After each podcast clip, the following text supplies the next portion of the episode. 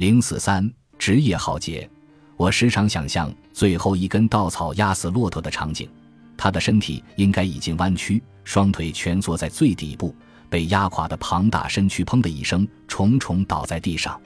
但当这件事发生在我身上的时候，和我想的并不一样。实际上，整个过程非常安静。我结束了一个会议，独自站在六楼的会议室里，用手机查看邮件。作为一位医生和医学院教授，我这一整年、一整个月的生活都很棒。那一天也是如此。当天下午，我的患者没有出现重症症状或是垂死迹象。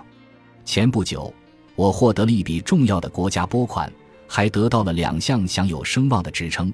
刚刚和其中一个项目团队召开的会议也进行得十分顺利。手机来电时，我差点就不想接了。但电话那头的人并不是我可以去接的，所以我还是接起了电话。我汇报了目前的进展以及我手中正在进行的项目的情况，得到了对方满意和感激的回应。他说了一些在我们这行非常普通的话，可以说是一些无足轻重的话，像一根稻草一样轻。那一刻，我听到“啪”的一声，似乎是我的后背，又或者是我体内作为医生的那部分断裂了。我记得当时自己盯着手表，脑子里想着：“天哪，糟了！”但仍然用友好且专业的口吻结束了那通电话。挂完电话后，我听到来自周围办公室的各种声音：敲击键盘的声音、紧闭的门后传来的声音和复印机工作时呼呼作响的声音。这些声音在工作日的下午都是再平常不过的，但是对我来说，这一切似乎都和往常不一样了。我生活了超过二十五年的现实世界开始破裂，这种破裂并不像摔碎后还可以粘回去的花瓶，更像是被撞的汽车挡风玻璃。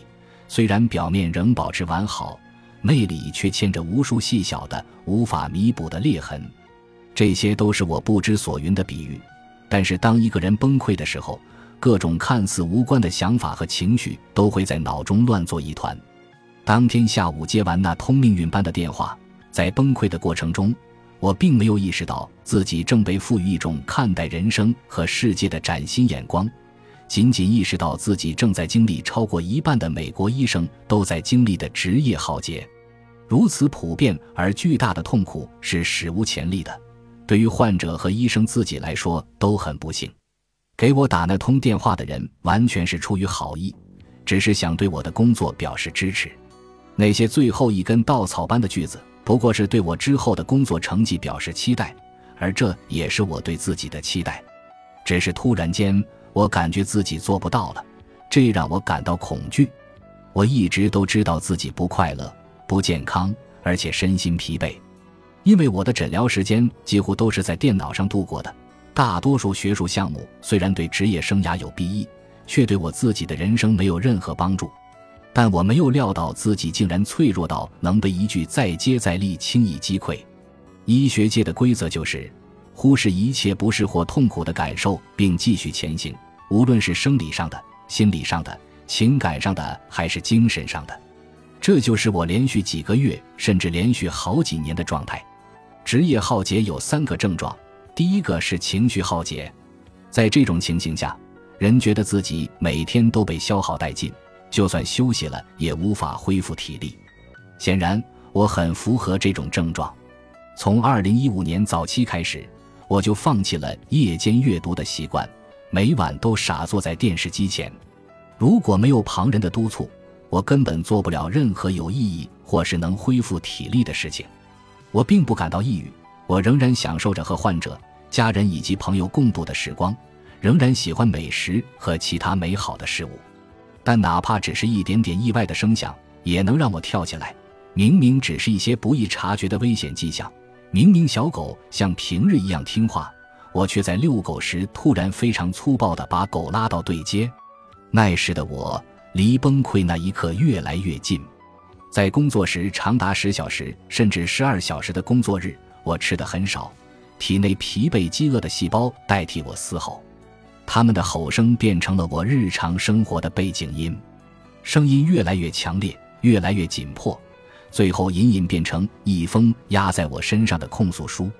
工作日的晚上或是周末，在结束了饥肠辘辘的工作时光后，我总是暴饮暴食，试图以此填满内心的空虚，安抚自己的痛苦。我甚至因此维持了体重，还以为自己实现了一种工作与生活间的新型平衡。不过，我的爱人会说出故事的另一个版本：我变得很可怕，鸡毛蒜皮的小事都能让我一反常态。我不再是那个在患者或同事面前平静开朗的人，而是一个被愤怒裹挟的疯子。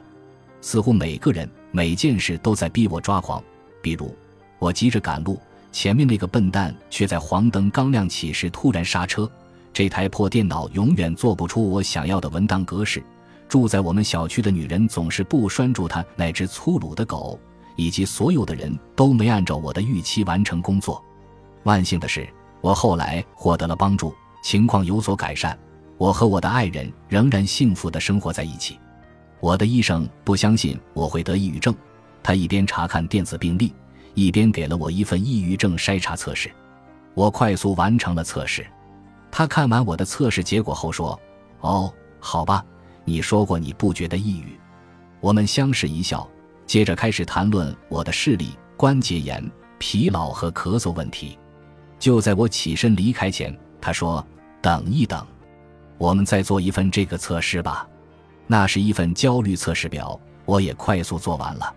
我们一起核对打勾的选项，分数渐渐积累，对应的结论由无焦虑症状、轻度焦虑、中度焦虑、严重焦虑一直升到极度焦虑。看样子我属于最后那一类。本集播放完毕，感谢您的收听，喜欢请订阅加关注，主页有更多精彩内容。